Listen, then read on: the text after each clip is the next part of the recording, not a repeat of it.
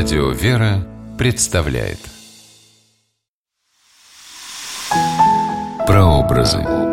Святые в литературе.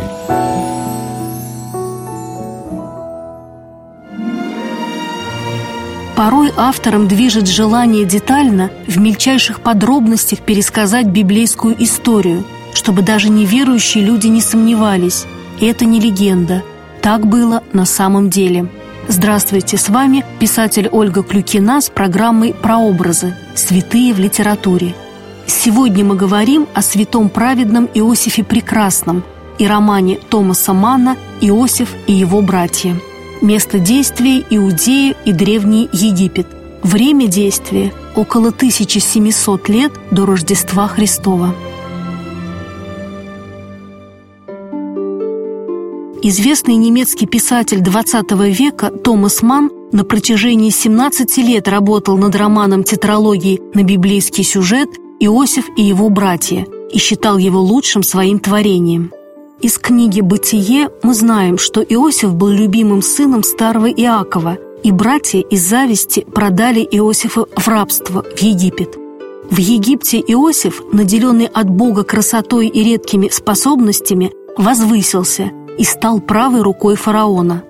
А когда в земле израильской случился голод, и братья пришли просить хлеба у помощника фараона, они не узнали Иосифа. А Иосиф их узнал и великодушно простил. В романе Томаса Мана каждая сцена и диалоги насыщены историческими и психологическими подробностями, а где-то неповторимым манновским юмором – Писатель не раз повторял, каким лестным комплиментом для него стали слова его мюнхенской машинистки, которая вручила ему перепечатанную рукопись первого романа, сказав «Ну вот, теперь хоть знаешь, как все было на самом деле». Именно к этому Томас Ман и стремился сделать ветхозаветную библейскую историю близкой и понятной его современникам.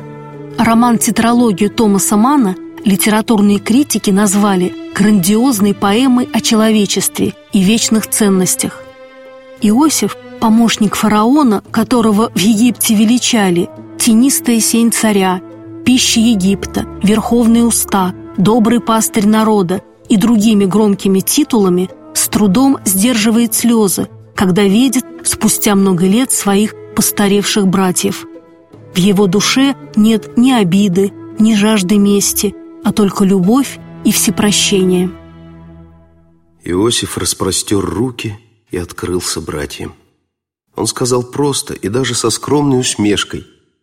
«Ребята, это же я, ведь я же ваш брат Иосиф». «Ну, конечно, это он!» Закричал, задыхаясь от счастья, его младший брат Вениамин и, бросившись вперед, упал на колени и стремительно обнял колени новообретенного брата. Лауреата Нобелевской премии в области литературы Томаса Мана часто спрашивали, почему в то время, когда Европу окутал мрак фашизма, он взялся за романы из далекой библейской истории. Это что, своеобразный уход от действительности? Томас Ман отвечал, как раз наоборот. Ему казалось самым важным, чтобы люди почувствовали себя частичкой человечества – увидели человеческую жизнь в масштабе тысячелетий и научились преодолевать личный эгоизм. Обращение известного немецкого писателя к историческому материалу Ветхого Завета произошло тогда, когда нацисты развивали идеи расового превосходства и уничтожали евреев. Наперекор фашистской мифологии Томас Манн создал эпически обстоятельный, монументальный цикл романов о духовном мире иудейства, где главным героем является еврей.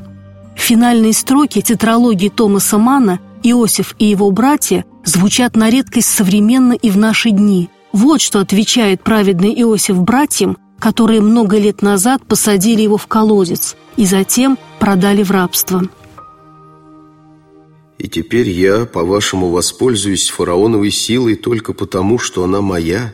Чтобы отомстить вам за трехдневный урок колодца и снова обратить во зло то, что Бог сделал добром, мне просто смешно. Ведь смешон человек, который только потому, что у него есть сила, пускает ее в ход против права и разума.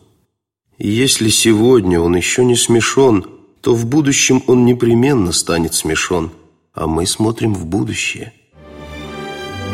С вами была Ольга Клюкина. До новых встреч в авторской программе «Прообразы. Святые в литературе».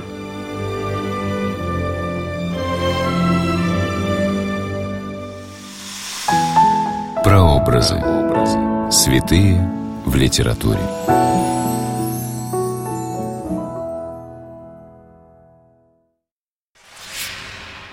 При реализации проекта используются средства государственной поддержки, выделенные в качестве гранта в соответствии с распоряжением президента Российской Федерации от 1 апреля 2015 года номер 79 РП и на основании конкурса, проведенного Союзом женщин России.